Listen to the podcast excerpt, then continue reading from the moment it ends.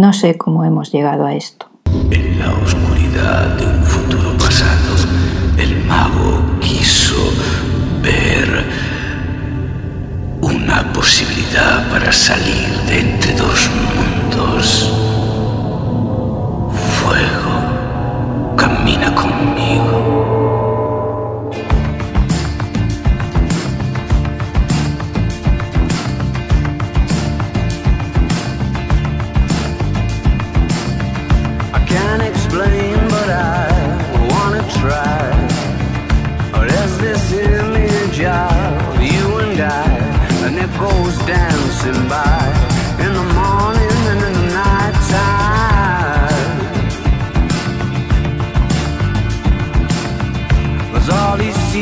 looks there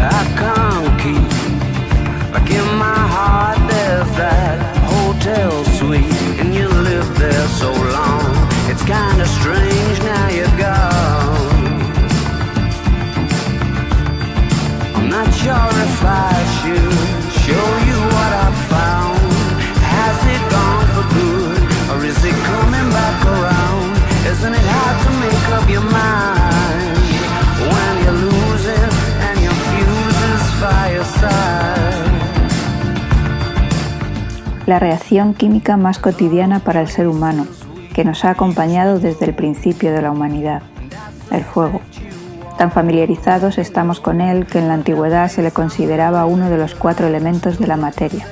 Sin embargo, tan solo es el resultado de una reacción de oxidación, pero una reacción mágica que nos impresiona y atrae pues genera luz y calor.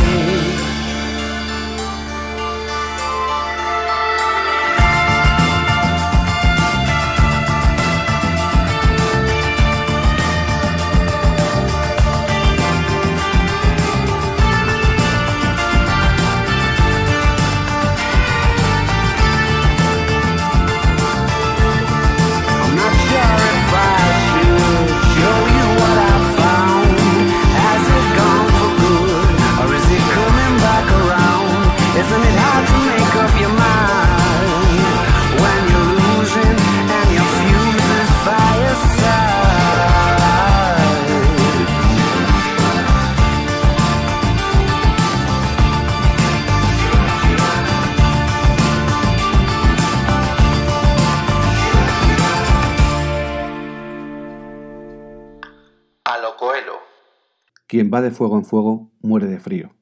Voces. Antonio Porcia.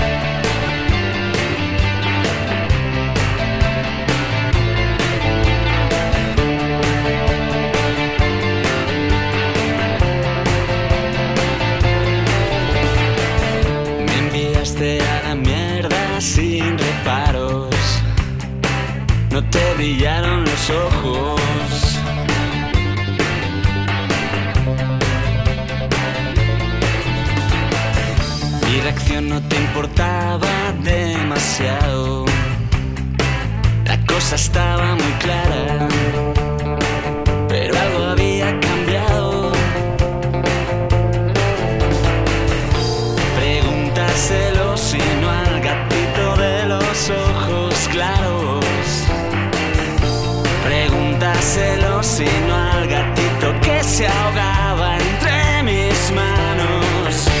El sol ya no iba a brillar, ya nada iba a ser igual. Y entonces todo ocurrió. Pasó.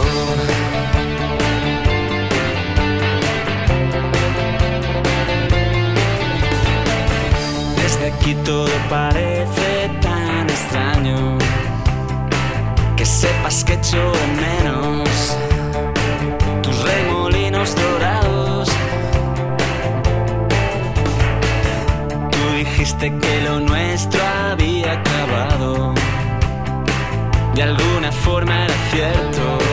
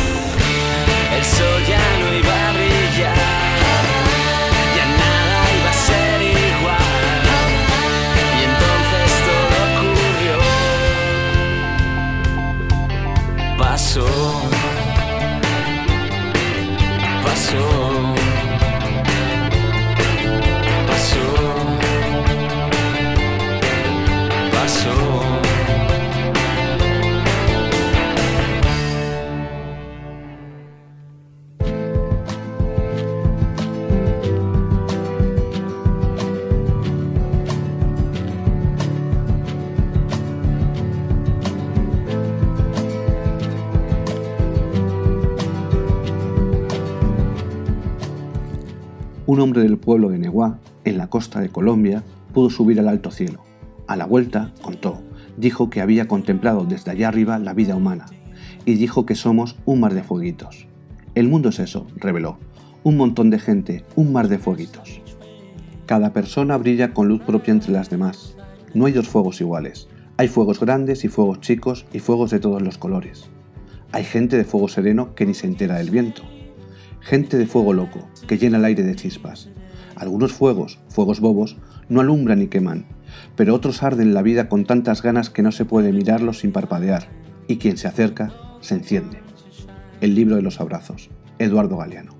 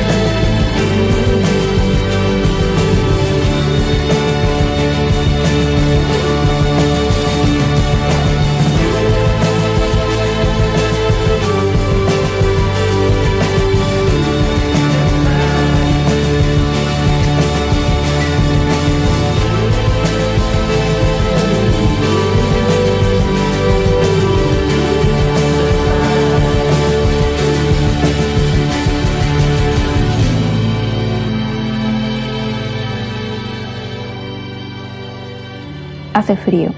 Mi madre me acunaba en su regazo, pero ya no lo hace. Ahora tiene otro bebé al que proteger del frío. Tengo miedo a la oscuridad.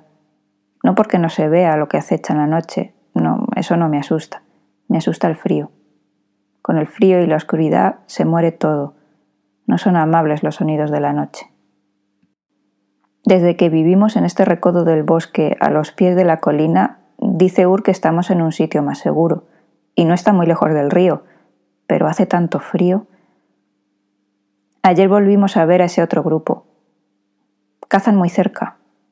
Ur dice que está bien, solo se llevan conejos, no esperan grandes presas, y distraen a los lobos que se acercan a los críos. Que se lleven a sus niños, dice Ur, así vivirán los nuestros. Nela le discute a veces, los lobos no se llevan ni una cuarta parte de los niños que se lleva el frío de la noche. Tenemos pieles, dice Ur. No es suficiente, dice Nela. Ambos tienen parte de razón, pero ninguna respuesta. Este invierno el grupo tiene seis bebés. Hace años llegó a haber catorce y solo sobrevivieron tres al invierno. Nela sabe algo que los demás desconocemos. A veces va hasta el final de la loma donde se establece el otro grupo. Se lleva pieles de zorro y trae comida. No sé de qué animal sacan esa carne, está muy buena, tiene un sabor distinto y parece que no tiene sangre. Etea dice que son animales sagrados que pastan en el cielo, pero yo no lo creo. El otro grupo no es capaz más que de cazar conejos, como dice Ur. No llevan mucho tiempo al final de la loma y pronto se irán a otro sitio. Son un grupo pequeño y todos son muy jóvenes. No cuentan con sabios que guíen, pero parecen no estar perdidos ni asustados. Cazan poco y recolectan mucho, y sus bebés son fuertes, no mueren muchos en invierno. Me acerco a hablar con Nela. Ella es una de nuestras sabias. Me dice tener una solución para pasar el invierno. Pienso que ha encontrado una cueva grande sin osos cerca, una vez encontramos una cueva en la que cabíamos todos. Nos protegió un invierno. Era un buen sitio. Pero se llenó de lodo en una tormenta y algunos murieron atrapados. Nunca regresamos allí. No me gustan las cuevas, le digo. No es una cueva, es mucho mejor. Es una herramienta, dice Nela, entusiasmada. Me coge la mano y tira de mí hacia el bosque. Una mujer del otro grupo la espera sonriendo con algo extraño en la mano. La herramienta no es de piedra, tiene un mango de madera y pienso que no durará mucho con un mango de madera.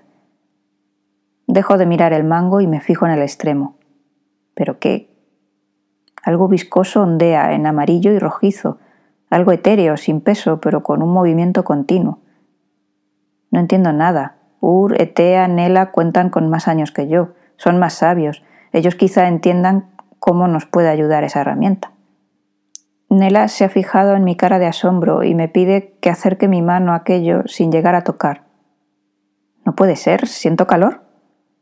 Fuego, dice Nela sonriendo. Esto nos salvará. Am the god of hellfire, and I bring you fire.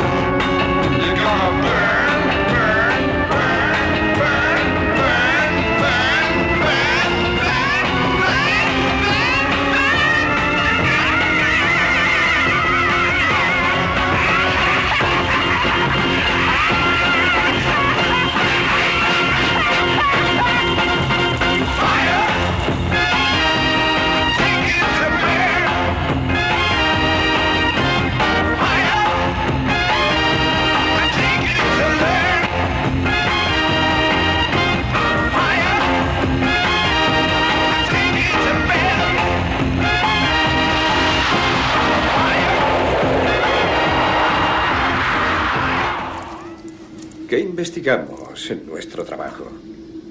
El fuego. Es un ser vivo, Brian. Respira, come. Y odia. La única manera de vencerlo es pensar como él. Hay que saber que esta llama cruzará la puerta por aquí y atravesará el techo. No porque una ley de la física lo diga, sino porque él quiere. El fuego se adueña de compañeros nuestros y les obliga a luchar a su modo. Pero si realmente quieres matarlo, tienes que amarlo un poco.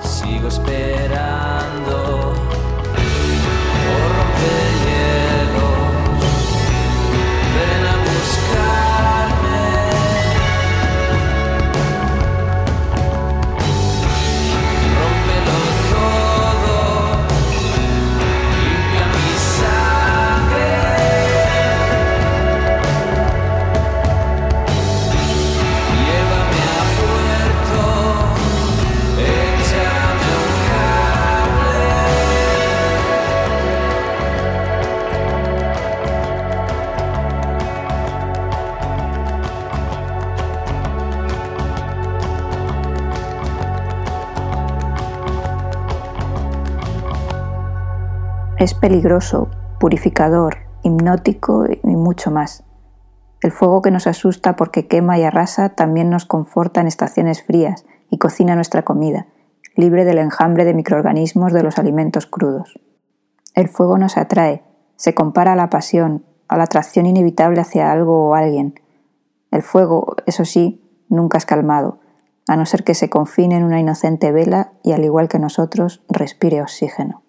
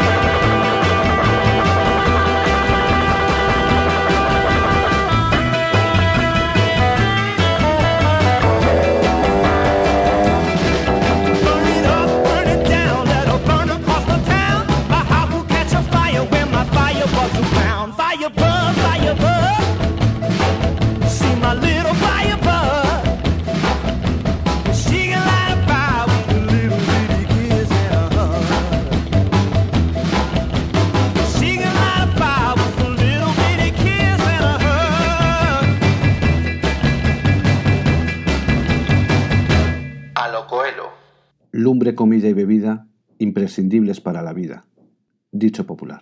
Y a la luz de este fuego os dejamos, confiando haber calentado vuestras almas y encendido pasiones ocultas. Soplad, soplad para avivar la llama del próximo episodio. Adiós.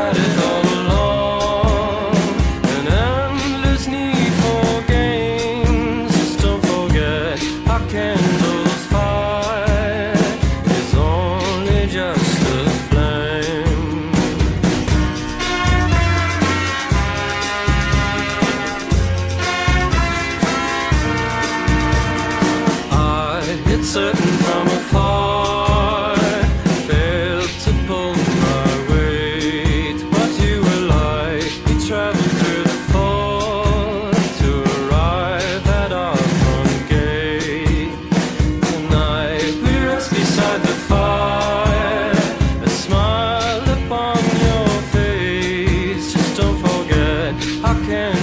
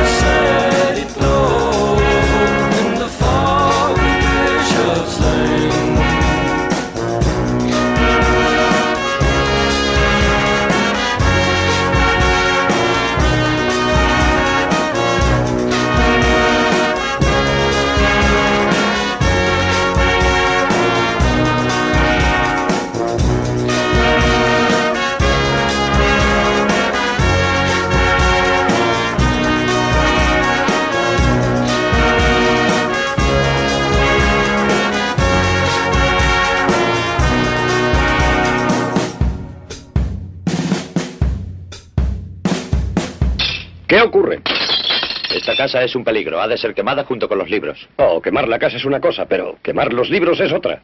No se debe quemar todo junto.